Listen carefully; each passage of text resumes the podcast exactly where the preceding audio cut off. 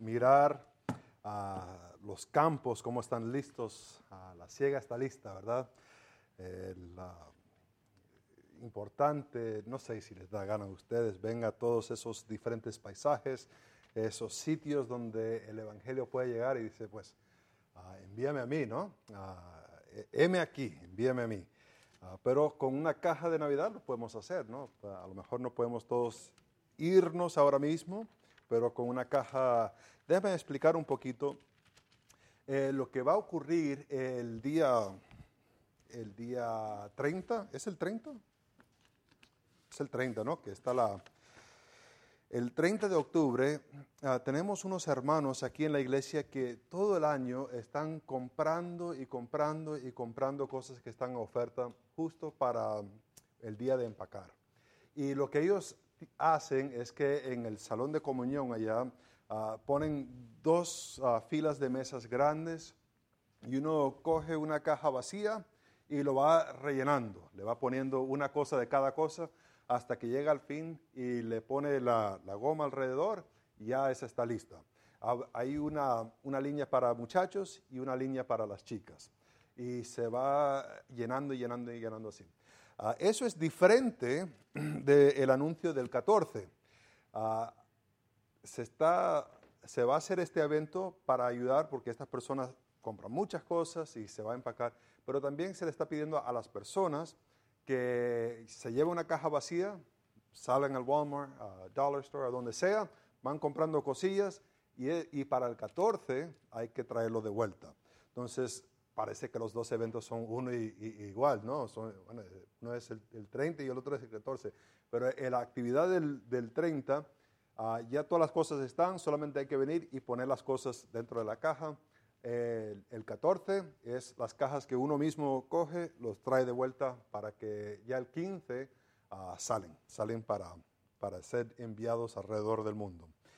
Ah, el, estamos en Mateo, Mateo capítulo 26.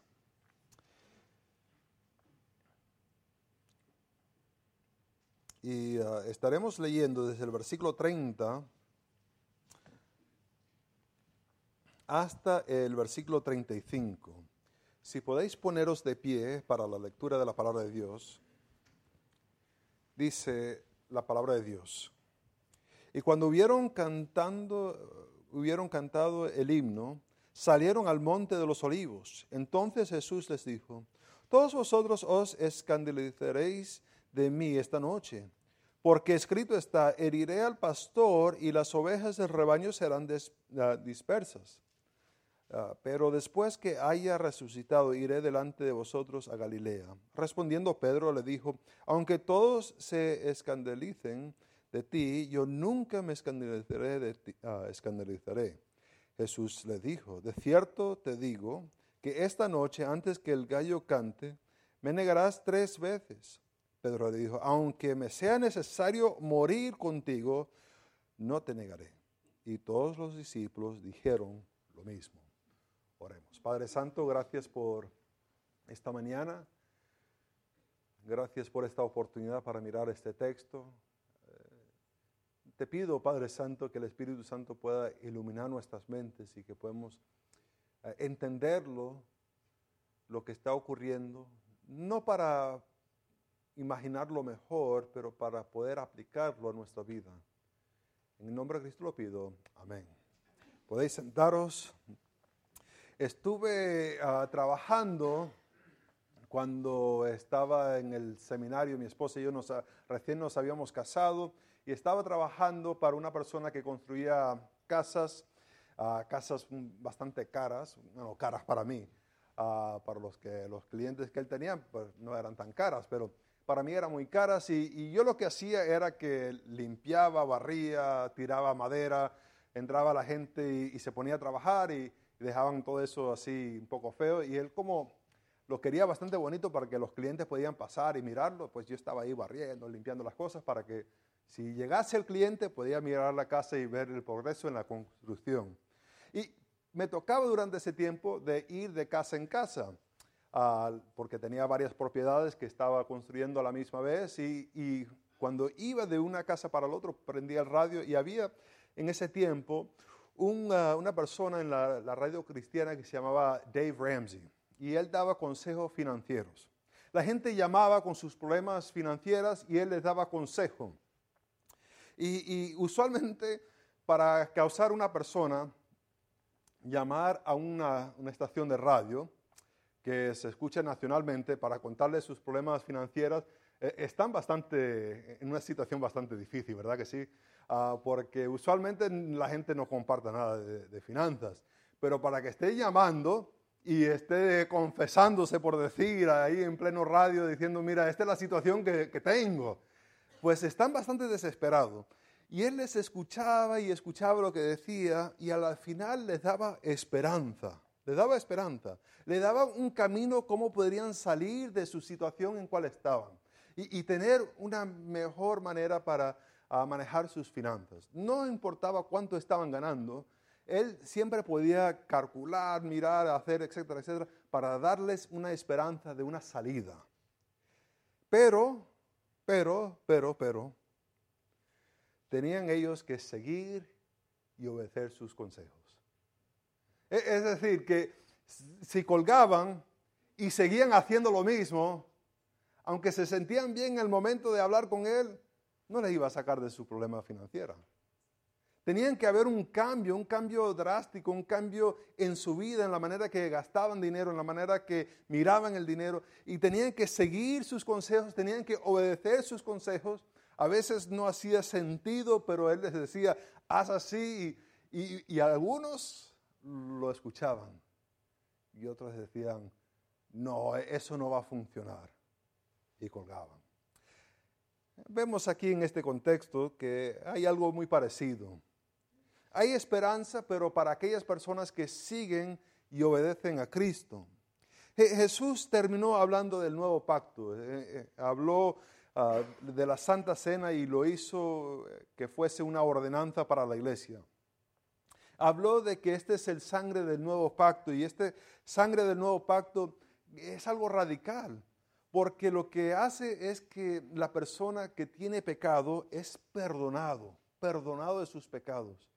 Increíble pensar, no de los pecados solamente que ha hecho, pero de todos los pecados es perdonado. Y esto se hace por medio de del nuevo pacto, la sangre de Cristo que fue derramada, les limpia de toda maldad. Increíble. Ya todo está pagado. Eh, el pensar así, de, que no importa cuánto uno peca, ese pecado ya está cubierto por la sangre de Cristo. Eh, que es una cosa increíble pensar e, eso no debería causar la persona de decir, pues, wow, si así funciona, pues voy a pecar aún más. No, uno en agradecimiento de pensar que Dios ha pagado así, que su sangre le ha rescatado así. Lo que anima a la persona a hacer es vivir en gratitud. Eh, una vida humilde delante de Dios en gratitud a servir. Es lo que hace este tipo de gracia. El que no ha entendido esta gracia correctamente sigue viviendo en su pecado. Pero la persona que entiende esto cambia radicalmente su vida. Ya no quiere vivir para sí mismo. A lo mejor sigue siendo una persona que trabaja en el banco, o en el hospital o, o en lo que sea. Pero vive en servicio a Dios. Hace su carrera para Dios, no para sí mismo. Lo que estaremos mirando es que Jesús Ah, restaura a los esparcidos para seguir y obedecer por medio de esperar por ellos cuando fallan. Jesús esperará por ellos cuando fallan, pero con la idea que ellos van a seguir y obedecer a Dios. Jesús restaura, es lo que Él hace, es lo que vamos a ver en este texto. Ah, Jesús les va a dar esperanza a sus discípulos pero esa esperanza no es para que ellos vivan para sí mismos, sino que viven para Cristo, para que lo siguen. Vemos que en este texto, en el versículo 30, dice, y cuando hubieron cantado el himno, ahora acabamos de terminar de cantar diferentes himnos, eh, el hermano Marcelo mencionó que parece que la mayoría de los, ah, de los que hemos cantado son unos waltz, ¿no? Y a lo mejor cuando piensas que cantaron un himno, a lo mejor estás pensando en un waltz y estaban así agarrados la mano. Tan, tan, tan, tan, tan. No sé qué están, se imaginan ahí Jesús con sus discípulos, cómo cantaron, pero no era un waltz. A lo mejor no era un waltz. Ah, a lo mejor lo que era era un salmo, un comentarista, un estudioso que se llama ah, RT ah, Francia. Él estudió mucho acerca de esto y, la cultura en ese tiempo de qué practicaban en el tiempo de la Pascua. Y se solía mirar, a recitar eh, Salmos 113 al Salmo 118. Eh, en estos salmos, usualmente se enfocaban en estos salmos, y, es bastante curioso. Vamos allá un momentico al Salmo 113. Al Salmo 113 ah, son un grupo de salmos muy específicos que hablan acerca de la bondad de Dios. Ah, por ejemplo, el Salmo 113 da una alabanza a Dios por su grandeza, por, por, lo grande que es. Dice, alabad siervos de Jehová, alabad el nombre de Jehová. Sea el nombre de Jehová bendito desde ahora y para siempre, desde el nacimiento del sol hasta donde se pone. Una canción que es así. Ah, excelso sobre todas las naciones es Jehová, sobre los cielos su gloria. ¿Quién como Jehová nuestro Dios, quien se sienta en las alturas? Ahora Jesús puede ser que está cantando esto. Mateo no nos dice específicamente que cantan, pero a lo mejor va a ser uno de estos salmos y si es este salmo, está hablando de la grandeza de Dios, sabiendo que en horas lo van a traicionar, en horas lo van a torturar y en horas lo van a crucificar. Sabiendo esto, aún así podría hablar de la grandeza de Dios. A lo mejor muchas veces pensamos en la grandeza de Dios cuando todo va bien. Que Dios está en control porque me acaban de dar un aumento en el trabajo. Por fin se dieron cuenta lo valioso que soy. Alabado sea Dios. Pero en verdad el carácter de Dios se debe reconocer aún más en las dificultades. Porque es en las dificultades, es durante la prueba, es durante la muerte, es durante el sufrimiento, la enfermedad, la pérdida de trabajo, la pérdida de casa, la pérdida de familiares, es que se reconoce que Dios es soberano. Y en, en esos momentos que hay que causar que la mente reconozca que Dios es Dios. Yo no soy Dios. Y sus maneras son mucho más altos que los míos. Y Él deja que estas cosas ocurren. E, el 114 habla de las maravillas de Dios en cómo Dios los rescató de Egipto.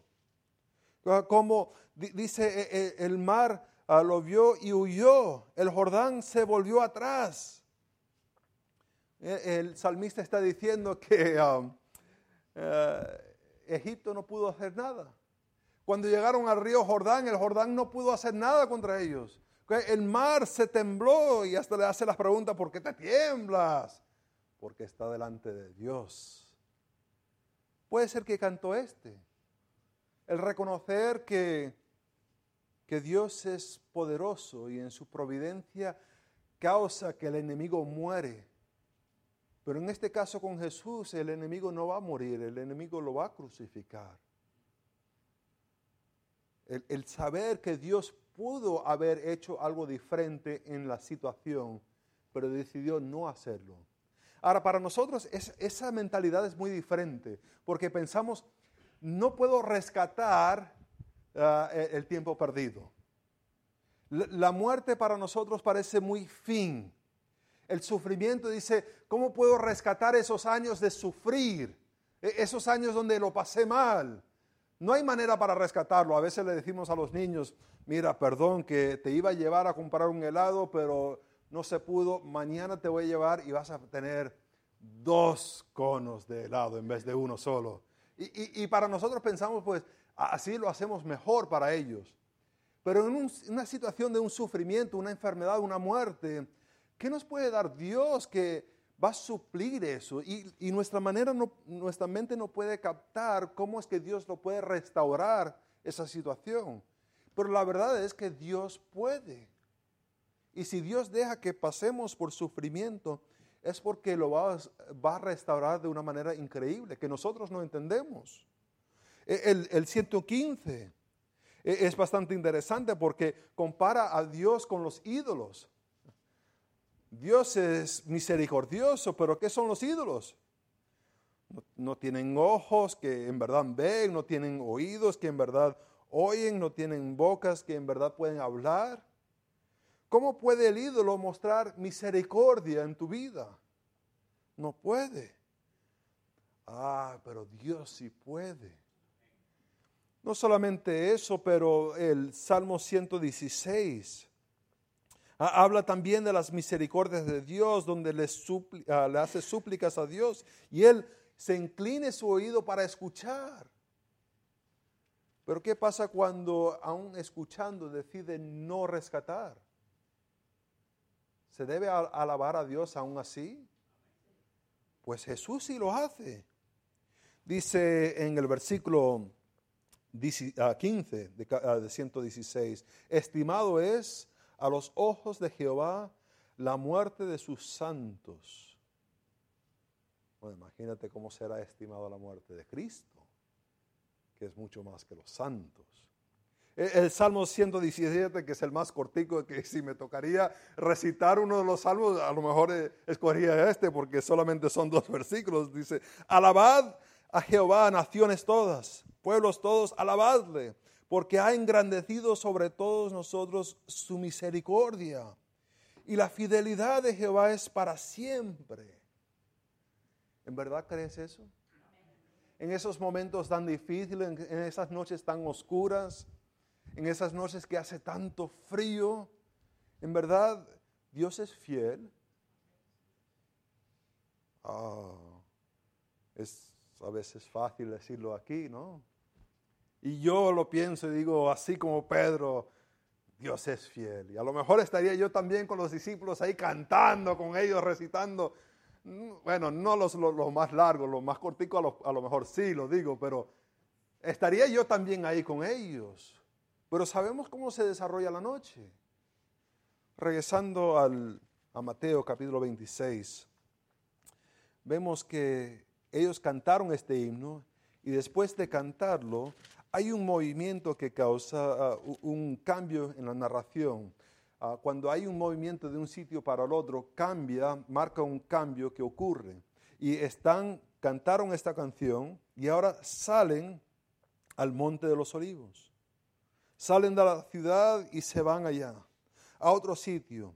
Y dice el versículo 31, entonces Jesús les dijo, uh, todos vosotros os escandalizaréis.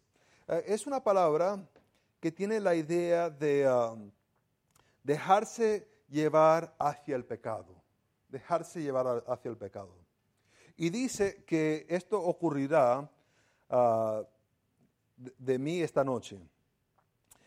Es decir, que a causa de él, ellos se, perdón, se dejarán llevar hacia el pecado. Ahora, no es que Jesús los va a tentar a pecar, sino que va a pasar algo y lo que está en su corazón se va a manifestar. Y en ese momento de manifestarse, lo que va a hacer es causarles caer hacia atrás, el caer en un pecado, el, alejarse de Dios. Ah, e, esto es increíble pensar. Y para los discípulos también es difícil porque reconocen que han estado con Jesús todo este tiempo, han, han estado con Él, han escuchado, han visto los milagros y fue Jesús que los escogió a ellos, no es que ellos los escogió a Jesús, sino que Él los escogió. Y ahora Él está diciendo, mira, va a presentarse una situación, una situación que va a ver lo que está en tu corazón y lo que está en tu corazón es de alejarte de pecar contra Dios. E, es como la ilustración de la bolsa de té. La bolsa de té, al agregarle el agua caliente, ¿qué va a producir? Pues el té porque es lo que está en la bolsa. No te va a producir un, zumo de manzana, no te va a producir un agua de tamarindo, lo que va a producir es lo que está en la bolsa, que es té. Y de igual manera va a haber una situación donde lo que está en su corazón va a salir. Y lo que va a salir es algo en contra de Jesús. Ah, qué fuerte esto. Jesús menciona a Zacarías ah, capítulo 13, versículo 7. Dice, ah, porque escrito está, heriré al pastor y las ovejas del rebaño serán dispersadas. En, este versículo, en este capítulo, empiezan los primeros seis versículos a hablar de aquel día, que es el día del Señor. Y, no habrá falso profeta en ese tiempo. E, es más, ah, había ciertas cosas que los falsos profetas hacían. Se, se marcaban las espaldas porque se pegaban y se golpeaban. Y, y, llegará alguien y les preguntará, que le dirán, tú eres un falso profeta. Y dirán, no, no, no, y, esas marcas que tienen en tu espalda y dirán, eso me ocurrió de niño, así me golpeaba mi padre. No, se, la van a inventar, van a mentir, porque es que Israel no va a aceptar al falso profeta. Pero después en versículo 7 cambia a un tiempo anterior al día del Señor. Y, y dice de que este, este pastor será herido. Y aquí dice, heriré al pastor. Es decir, Dios va a herir al pastor. ¿Y qué es lo que va a ocurrir? Las ovejas del rebaño serán ah, ah, dispersadas, se van a ir, no se van a quedar, no se quedarán justo al lado de su pastor que ha caído, no, saldrán. Ahora, mirando esto, ah, vemos que la dificultad expone nuestro corazón. Eh, esto de ser herido va a exponer el corazón de sus discípulos y lo que vamos a ver es que en el momento de una dificultad van a salir corriendo. Es lo que van a abandonar al Cristo que los escogió a ellos. La dificultad empieza a demostrar lo que tenemos en verdad en nuestro corazón. Es fácil en un momento calmado, tranquilo, alzar las manos al Señor en cántico, eh, el agacharnos y orar. Y, pero es otra cosa en la dificultad. E, es, es, difícil cuando estás en un país musulmán y decir, suelo orar y agradecerle a Dios por la comida, pero ahora estoy en un país musulmán. ¿Debería hacerlo o, lo hago así en silencio? Así como, gracias, amén. amén. Ajá, comemos, ¿no? E, es en la dificultad que en verdad es lo que se ve que está en el corazón de la persona. Y lo que muestra esta dificultad es una infidelidad a Dios. Ahora puede ser que tu corazón se haya demostrado. Puede ser que has pasado por algo o estás pasando por una situación y a lo mejor pensaste que estabas a este nivel de espiritualidad, pero te das cuenta de al pasar por esta dificultad, que en verdad el suelo no es suficiente bajo para mostrar lo bajo que estás en tu caminar con Dios. Que verdad que habría que excavar un poco para llegar al nivel donde estás. Que la dificultad ha mostrado que en verdad tu corazón no late para Dios, aunque te escogió, no desea a Dios, sino que desea su propia comodidad. Y a lo mejor estás pasando o has pasado por una situación. Eh, ¿Qué debes hacer en esa situación? Bueno, vemos en este texto que Jesús ah, nos restaura. Nos restaura por medio de dar una esperanza. vemos versículo 32. Dice, pero después que haya resucitado, es decir, que haya sido levantado, iré delante de vosotros a Galilea. Eh, después que haya resucitado, iré delante de vosotros a Galilea. Jesús hace dos declaraciones y dos implicaciones aquí. La primera declaración es que va a resucitar. Será herido, pero va a resucitar. Y la segunda declaración es que Jesús irá a Galilea. Pero hay par de implicaciones en esto. El primero es que Él lo está invitando a ellos a ir a Galilea. Aunque los va a dejar, aunque van a salir corriendo, aunque en el momento de decir que los necesita, por decir humanamente, ellos no van a estar. aún así los va a invitar a estar allá. Y la otra implicación es que aunque habían fallado, Él todavía los quería. Los quiere. Por eso les dice dónde va a estar. Por eso les dice, mira, voy a estar en Galilea. Yo cuando resucite, voy, a, voy a ir antes de ustedes. Madre mía. ¿Puedes imaginar algo así? A, veces dejamos, a veces dejamos las cosas negativas definirnos. Y, las cosas negativas, déjame decirle que no es solamente a, a Pedro, porque Pedro responde dice, aunque todos se escandalicen de ti, yo nunca me escandalizaré. Jesús dijo, ah, de cierto te digo, que esta noche antes que el gallo cante, me negarás tres veces. Se hubiera cenado empezando como a las nueve, diez de la noche, comen, cantan una canción, un himno, hubiera sido un salmo, ¿qué horas serán? Y después caminan al monte de los olivos. ¿Puede ser ya a las doce? Puede ser. ¿El gallo a qué hora canta? Pues temprano, ¿no? Si estás allá en, en Venezuela canta, parece que toda la noche. digamos, en, unas seis horas va a cantar. Lo que son seis horas. Tres veces Pedro negará. Los otros discípulos también se animan con Pedro y dice, Pedro dijo, aunque me sea necesario morir contigo, no te negaré. Y todos los discípulos lo dijeron lo mismo. Y a lo mejor si nosotros estuviésemos ahí también, estaríamos así con Pedro. Nunca. Pero Jesús ya sabe, ya sabe.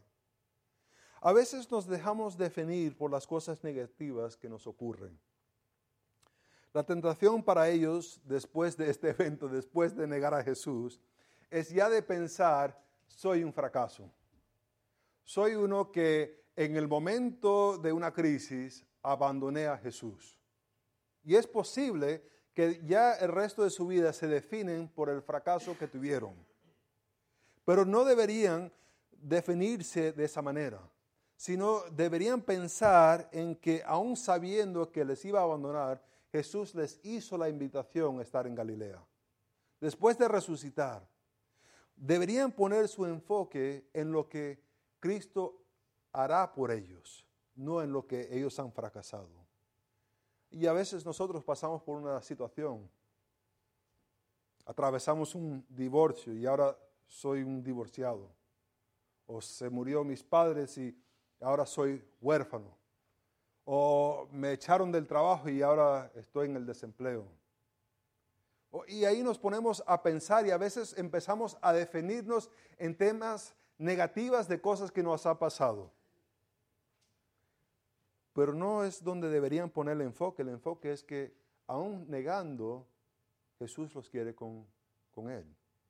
Ahora, Jesús también supo exactamente qué los discípulos harían. Él sabía exactamente lo que haría. Y, creo que esto es importante porque eh, usemos un, matrimonio, porque es lo único que puedo pensar, ¿no? En, en un matrimonio, te imaginas estando ahí al altar, Estoy pensando en una boda americana, ¿no? Donde vienen a la iglesia y se casan. Eh, y, estoy pensando que, está ahí antes del pastor y el, pastor ah, se entera lo que va a ser la, pareja. Eh, dice aquí que ah, estás dispuesto a tomar a X persona. Dice que en par de años ah, te va te va a llenar todas las tarjetas de créditos, te va a arruinar el crédito y ah, va a ser infiel. Pero ya cuando sea viejito o viejita, regresará a ti. ¿Deseas casarte? ¿Qué diría la persona? No, hombre, tú estás loco. Yo me voy de aquí. Porque sabiendo ninguno de nosotros diría, sí, y seré fiel. Ninguno de nosotros lo haría. Pero es exactamente lo que Cristo hizo. Sabiendo que les iba a traicionar, aún le dice, les voy a esperar en Galilea. Qué cosa tan increíble de la gracia de Dios. El, pensar en esto. E, Efesios capítulo 1, versículo 4 dice, según nos escogió en Él antes de la fundación del mundo, para que fuésemos santos y sin mancha delante de Él. ¿Cuáles pecados conocía Dios de nosotros? Todos lo que hemos hecho, todos lo que estamos haciendo y todos los futuros. Y aún así nos escogió para salvarnos. Eso es una gracia de Dios increíble, hermanos. Ahora, vemos esta restauración que ocurre cuando ponemos nuestra fe en Dios y no en nosotros mismos. ¿Cómo y cuándo van a ser restaurados ellos? Bueno, la restauración no va a ocurrir si se quedan enfocándose en sí mismos. Fallé, hice mal, soy la peor persona en el mundo. No se van a restaurar así. La única manera que van a ser restaurados es si obedecen y siguen a Jesús a Galilea. Es, la única manera. Porque te acuerdas en esa escena donde ah, están ellos, salen a pescar, aún ahí están ellos para pescar, el, Pedro siempre ahí de, vamos, me voy a pescar y pasan toda la noche pescando y, y no agarran nada. Y Jesús está ahí con las brasas, está con el, pescado, ya lo está asando. Yo me imagino que tiene ahí una arepita ahí para ponerle pescadito. Ah, ¿por qué no? Es, Jesús, ¿no? Ah, yo me imagino que ahí lo tiene. Y es cuando viene Pedro y, Juan y reconocen que es Jesús y salen corriendo hacia él. El Pedro se, tira al agua y, trata de nadar para llegarse a Jesús. Y ahí es cuando lo restaura. ¿Cómo son restaurados? ¿Por enfocándose en su fallo? No, no, no en su fallo. Es en seguir y obedecer a Jesús. Ahora, a lo mejor has fallado o a lo mejor estamos fallando ahora mismo. ¿Dónde hay esperanza? A lo mejor de, ponerme a pensar, nunca haré esa cosa otra vez. Me, emborraché pensé que iba a tomarme solamente una y, al final me tomé todo y, ahí estaba. O, me iba a poner a mirar eh, el correo electrónico y, y, es que estaba solo y de repente una página se fue a otra página y me puse a mirar. O llamé al vecino y me puse a hablar con el vecino y poco a poco empecé a hablar mal de las personas, a criticarlos que son hechos a la imagen de Dios.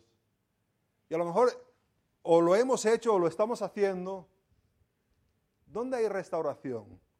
Es decir, nunca más lo voy a hacer. Fallé horriblemente, pero nunca más. No. Hay restauración cuando miramos, seguimos y obedecemos a Cristo. Es la única manera.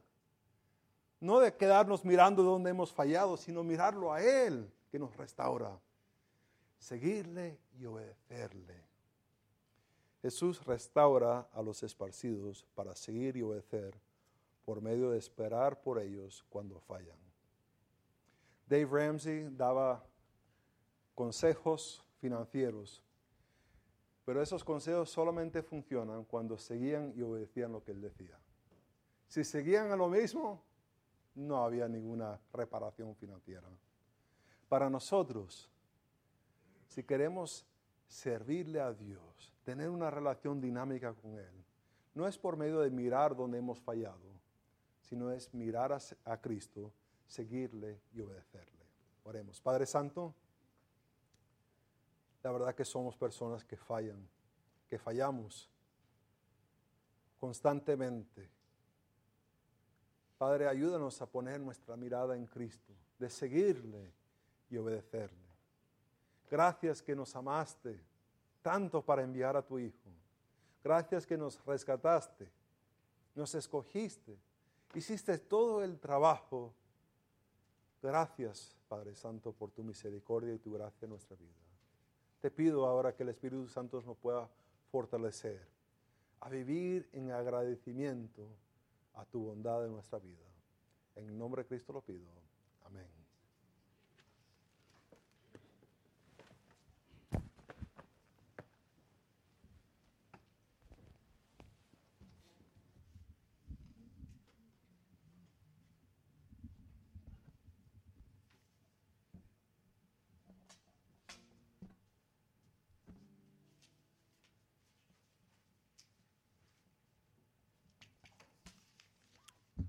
No sé cómo se siente usted al escuchar la palabra del Señor, pero debe de causar un impacto grande que nos ayude a, que nos motive a ser, mejores hijos para la gloria y para la honra de Él, ¿verdad?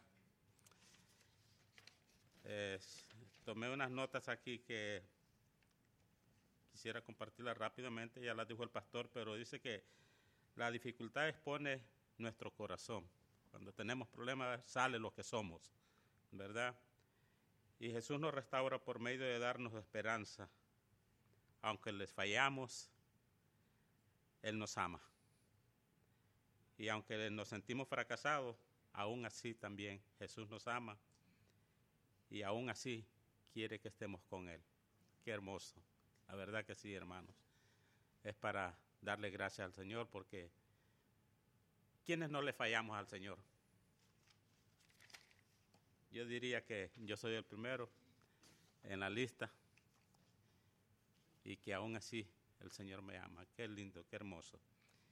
Así que tenemos luchas, ¿verdad? Tenemos pruebas, pero un día terminarán y descansaremos de esas pruebas. Así que pongámonos de pie y cantemos este canto cuando mis luchas terminen.